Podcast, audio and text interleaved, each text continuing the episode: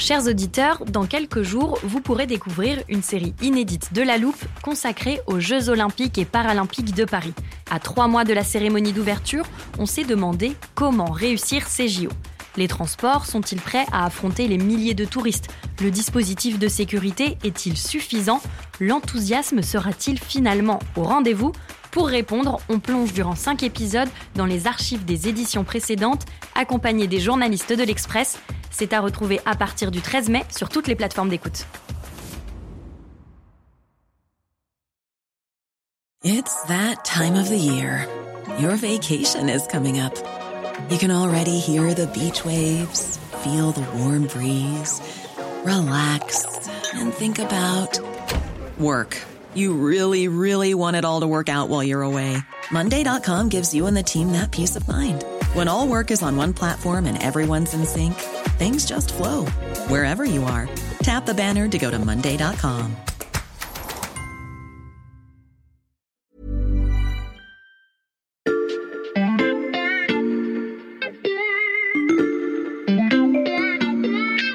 Salut, c'est Xavier Yvon. Aujourd'hui, j'ai choisi de vous faire découvrir ou redécouvrir cet épisode de La Loupe diffusé il y a quelques mois. Allez, venez, on va écouter l'info de plus près. Si j'étais un sorte de tortionnaire, je vous imposerais une introduction truffée de fautes de français. Une introduction où je commence, tiens, par aller au coiffeur.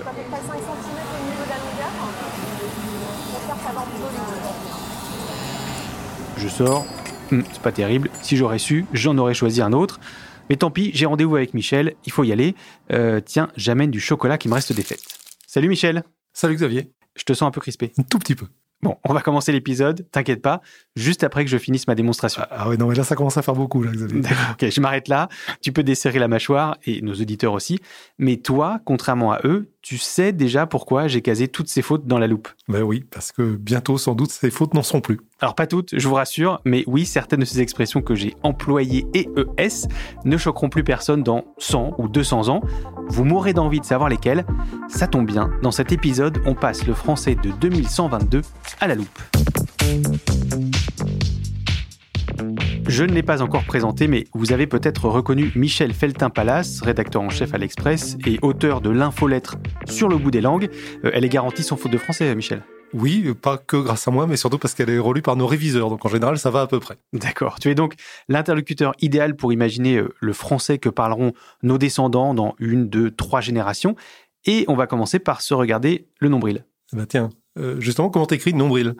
Nombril, bah, euh, N-O-M-B-R-I-L. Je vois pas trop le piège. Eh ben, c'est une énorme faute parce qu'au départ, il n'y a pas de N. ah, d'accord. Regarde dans cordon ombilical. Mhm. Personne ne dit le cordon non ombilical. Et c'est normal parce que ça vient d'un d'un mot latin qui était umbilicus avec un U et pas de N. Et simplement, on disait l'ombril, on disait Mhm. un nombril. Et à force de dire un nombril, un nombril, un nombril, on a oublié, on a ajouté un N qui ne s'imposait pas du tout. Donc aujourd'hui, ça nous paraît complètement normal, mais pour nos ancêtres, ça ressemblait euh, à ça. petite araignée, un grand avion. Il y a des tas de, de fautes comme ça, moi, qui m'amusent beaucoup. Par exemple, on dit le lendemain. Mhm. Eh bien, là aussi, c'est complètement une erreur. C'est un en demain. Il n'y a pas de L, mais on disait un lendemain et lendemain, et l'apostrophe. Et puis, à force de dire lendemain, on a oublié que c'était un A et l'apostrophe, et on a ajouté un article devant. Le lendemain, c'est une euh, erreur aussi. Mais ce que montrent ces exemples, Michel, c'est que des fautes d'autrefois sont aujourd'hui devenues du, du bon français à nos yeux. Oui, c'est ça. C'est-à-dire que le français évolue et il évolue parfois à cause de fautes. Alors, au moment où ces fautes se produisent, quand on sait que c'est une faute, c'est exaspérant, évidemment. Mais au bout de quelques générations, elles finissent tellement par se généraliser qu'on oublie que ce sont des fautes, ça devient l'usage et ça devient la norme. Hmm. Donc le français ne se dégrade pas. Alors non, euh, dire qu'il se dégrade, c'est un point de vue, disons. En fait, le français évolue, et s'il n'avait jamais évolué ou s'il ne s'était jamais dégradé, comme certains le pensent, ben, en- toi et moi, on serait en train de parler en latin. Hmm. Parce que le français, ça n'est jamais que du latin qui a évolué ou du latin qui s'est dégradé. Mais ça, c'est valable pour le vocabulaire comme pour la conjugaison ou la syntaxe? Ah oui, oui, oui. Alors, le vocabulaire, c'est énorme parce qu'on a un renouvellement du vocabulaire dont on ne prend pas conscience. Chaque année, dans un petit un dictionnaire genre Petit Larousse, Petit Mhm. Robert, il y a 150 mots nouveaux qui arrivent. Ça paraît pas énorme, mais au bout d'un moment, c'est considérable. Depuis le premier Larousse, qui a été publié en 1871, qui contenait 35 000 mots, il y a 10 000 mots qui en sont sortis et, des, Oui. et 10 plus que 10 000 qui sont entrés, parce qu'aujourd'hui, il y a 65 000 mots à peu près. Donc, euh, tu vois l'énorme renouvellement du vocabulaire français. Alors, il y a des fautes, il y a simplement des mots nouveaux qui viennent de, des nouvelles technologies. Par exemple, crypto-monnaie, ça n'existait pas dans le Larousse de 1871, hein, euh, évidemment. Mais il y a comme ça un énorme renouvellement du, du vocabulaire qui fait que le français de demain ne sera pas le même qu'aujourd'hui. Voilà. Je prends juste la lettre I, euh, par exemple. Dans le Petit Larousse de 1906, il y avait 2108 mots qui commençaient par la lettre I. Eh bien, il y en a 430 qui ont disparu depuis Hmm. 100 ans, euh, simplement, dont, j'en cite quelques-uns, inartificiel, inavare, incharité ou inchasteté. Ils étaient sur toutes les lèvres, dans toutes nos conversations. Ils sont désormais inscrits noir sur blanc dans le dictionnaire. Cluster, Asymptomatique. click and collect, Batch cooking. coronapiste. Tout ce nouveau vocabulaire lié au coronavirus fait partie de ces euh, évolutions normales d'une langue vivante que tu nous as très bien décrite, Michel. Alors on l'accepte, on espère ne pas trop s'en servir à l'avenir. Sur le plan de la syntaxe, je vous ai promis qu'on ferait la liste des fautes qui n'en seront plus dans un futur pas si lointain. Alors c'est parti.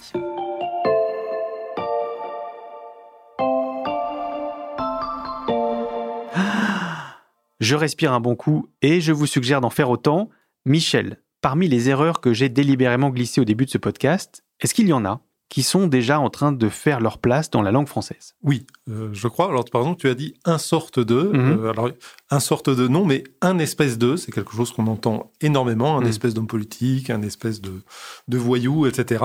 Or, c'est une espèce. Voilà. C'est un mot féminin. Personne ne dirait euh, une genre de voiture, vous voyez Mhm. mais on dit un espèce de, et ça, c'est en train de s'installer, de se généraliser. Voilà une faute qui sera peut-être la norme dans quelques années. Si les auditeurs s'intéressent à ça, il y a une- un site qui est très bien fait de manière générale, c'est le site de l'Académie française, et il y a une Mhm. rubrique qui s'appelle Dire, ne pas dire, où l'Académie française, qui est très prescriptive, on dit comme ça et pas comme ça, donc recense des tas d'erreurs qui sont en train de s'installer.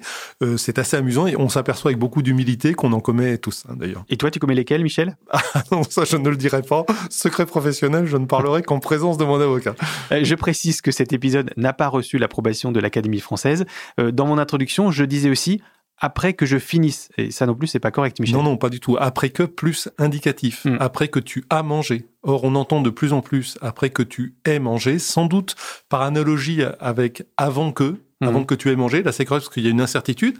Après que, on en est sûr, c'est indicatif. C'est sans doute l'analogie avec avant que. Voilà une faute qui est en train de s'installer, euh, sans doute. Donc des erreurs qui ont de, de grandes chances de ne plus en être pour nos petits-enfants ou nos arrière-petits-enfants, euh, sans S à arrière, j'ai vérifié. Mm. Euh, Est-ce qu'il y a d'autres évolutions déjà prévisibles, Michel? Bah oui, tu viens d'en faire une. Est-ce qu'il y a d'autres évolutions déjà prévisibles, Michel? Euh, Je me répète, je vois pas où est la faute. Ah bah si. Tu devrais dire, y a-t-il d'autres évolutions prévisibles? Normalement, on inverse le sujet et le verbe, on n'utilise pas cette béquille qui est est-ce que? Et pourtant, alors à l'oral, c'est devenu quasiment systématique et même à l'écrit, l'inversion sujet-verbe dans les phrases interrogatives est en train de devenir assez euh, désuète. J'allais te proposer qu'on continue la liste, Michel, mais je n'ose plus rien dire maintenant. Et ben voilà, deux de plus, bravo Xavier. Ah bon? Bah oui. Euh, Lesquels? ah bah, Tu me dis par exemple, j'allais te proposer qu'on continue la liste. Tu aurais dû me dire, dans un bon français, j'allais te proposer que nous continuions la liste. On, qui est un pronom de la troisième personne du singulier, a tendance à remplacer euh, la première personne du pluriel. Voilà faute, une évolution, Mm. euh, naturellement. Et alors, plus intéressant, tu as dit « j'ose plus rien dire ». Or, normalement, tu aurais dû dire « je n'ose plus rien dire ». La marque de la négation à l'oral, le ne a tendance à disparaître. À l'oral, c'est quasi systématique. J'en veux plus, euh, il vient pas, euh, j'arriverai pas à l'heure, etc. Ça, ça c'est en train de se généraliser. À l'écrit, non, mais à l'oral, euh, oui. Là, le ne est en train de, de disparaître quasi systématiquement. On pourrait aussi citer, par exemple, la répétition du sujet. La France, elle est belle. Hmm. La France est belle, euh, normalement.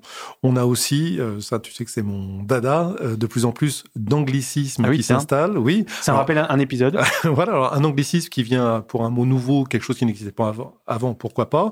Mais euh, pourquoi euh, Il y a plus de trafiquants en France, il y a des dealers, t'as remarqué Il y a plus d'entraîneurs, il y a des coachs. euh, Mhm. On va plus en concert, on va en live. Voilà, ça, ça a tendance à m'agacer parce que ça, ça appauvrit euh, la langue française sans rien ajouter euh, de plus dans 99% des cas. Dans la première partie de ce podcast, Michel, tu évoquas aussi la conjugaison. Et oui, c'est du passé simple. Est-ce que nos petits-enfants l'apprendront toujours, ce passé simple? Alors, je ne sais pas s'ils l'apprendront. En tout cas, ce qu'on observe dès aujourd'hui, c'est que le passé simple à l'oral est en train de quasiment disparaître. Il est remplacé par le passé composé euh, Mhm. en général. Et puis, il y a un autre temps qui a déjà disparu, si je puis dire, c'est l'imparfait du subjonctif. Celui-là, il n'est plus employé à l'oral du tout et à l'écrit uniquement, éventuellement à la troisième personne du singulier, et ça paraît très très empoulé. Je vois d'ici nos auditeurs s'attendent à ce que je me mette à parler à l'imparfait du subjonctif. On va plutôt laisser faire les spécialistes.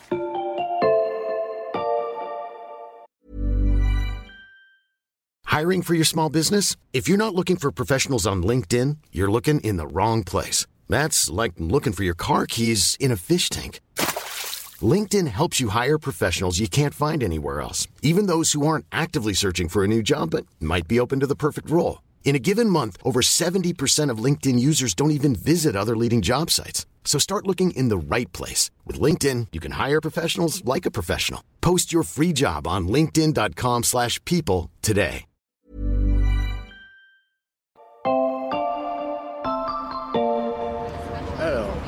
Imagine que je sois en terrasse, là, euh, dans une brasserie parisienne, et j'appelle le, le serveur, je dis Garçon, j'aimerais que vous m'apportassiez un café. Euh, ok. Je, je serais ridicule. Et pourtant, c'est de l'excellent français. Mais à partir du moment où de l'excellent français est jugé ridicule par toute la communauté des francophones, eh bien, ça n'est plus de l'excellent français contemporain, c'est du français du passé. Ça ressemble un peu à l'ancien français. C'était donc le fameux imparfait du subjonctif.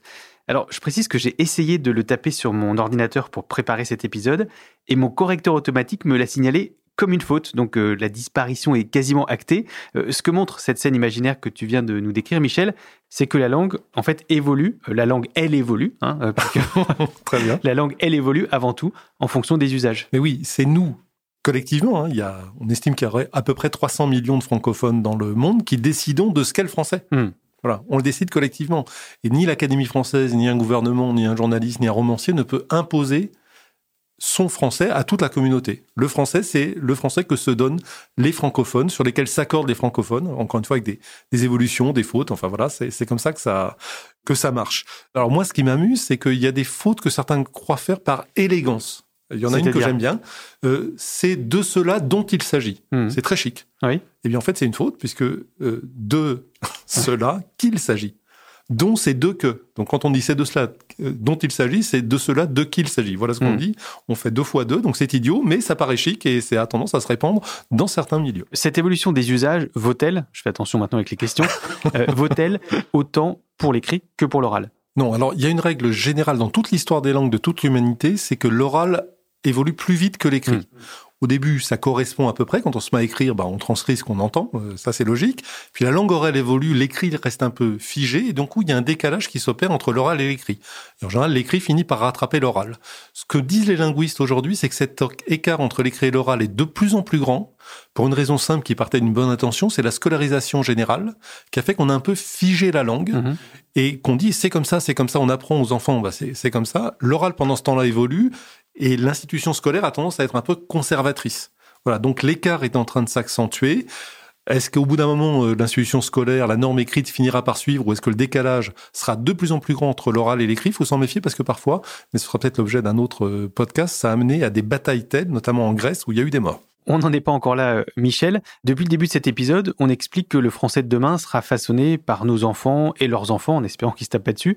Et il y a un paramètre qu'on n'a pas encore évoqué, c'est le fait qu'ils sont nés avec un téléphone portable dans la main, presque, et qu'ils s'écrivent, comme les adultes d'ailleurs, beaucoup de messages euh, via diverses plateformes. On a des énoncés très courts, hein, qui sont en général pas des phrases. Et en ça, ça ressemble à l'oral. Pour décrire cette nouvelle manière de s'exprimer, j'ai fait appel à Claire Doquet. Elle est professeure des universités à Bordeaux et spécialiste de l'écriture scolaire. On a des, euh, un lexique typique de l'oral, disons, euh, avec des mots transformés, euh, non, NAN, par exemple, pour non, sur le modèle de NOP en, en anglais. Enfin, on a plein de, plein de choses comme ça qui sont là, je crois, pour euh, marquer le fait que euh, on- il y a une sorte de stylisation, c'est ça. C'est un écrit qui veut ressembler à de l'oral et qui déploie des moyens pour y arriver.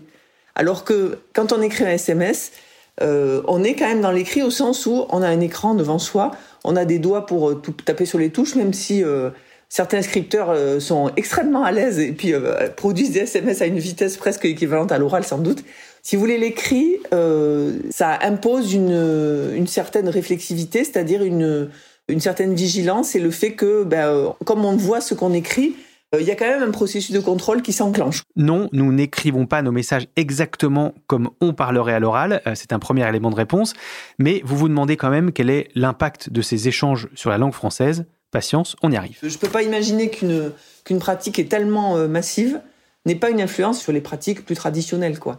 Est-ce que c'est cet oral qui petit à petit pénètre l'écrit lui-même et qui a pénétré de manière très rapide le SMS ou est-ce que c'est le passage par le SMS qui fait que euh, ça arrive de plus en plus dans l'écrit? Ça, euh, j'avoue que j'aurais beaucoup de mal à, le dire. Ce qui est sûr, c'est que rédiger des SMS, ben, c'est déjà écrire, même si c'est pas écrire de manière normée, euh, scolaire, etc. Enfin bon, pour les jeunes gens par exemple, mais même pour les adultes, hein. les adultes écrivent bien davantage aujourd'hui qu'autrefois grâce à, à ces outils que sont l'ordinateur, le téléphone portable. Rédiger des SMS, c'est déjà écrire, mais est-ce que ce n'est pas moins bien écrire? On a supposé longtemps des effets assez délétères. Les études qui ont été conduites, tout au moins celles que je connais, ne montrent pas ces effets délétères. Au contraire, il semblerait que euh, le fait de varier les modalités d'écriture soit en quelque sorte bénéfique, y compris sur euh, ben, les attendus de l'écriture scolaire, par exemple.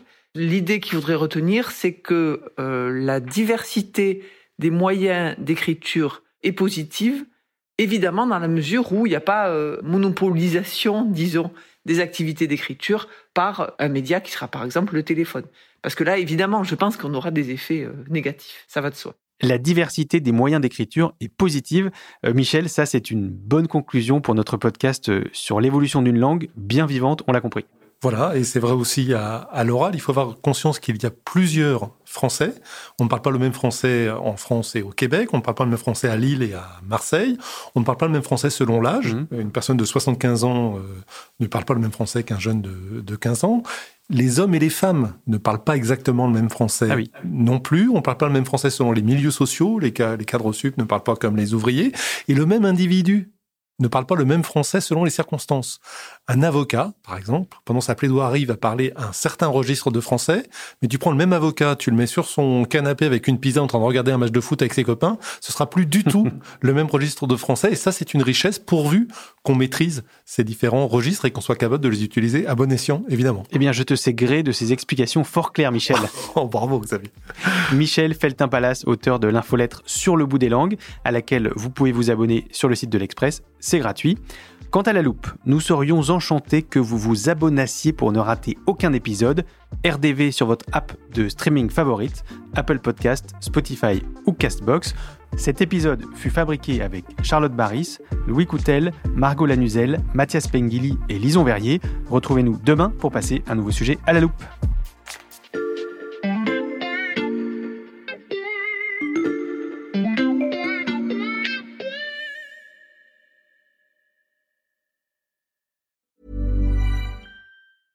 Small details are big surfaces. Tight corners are odd shapes.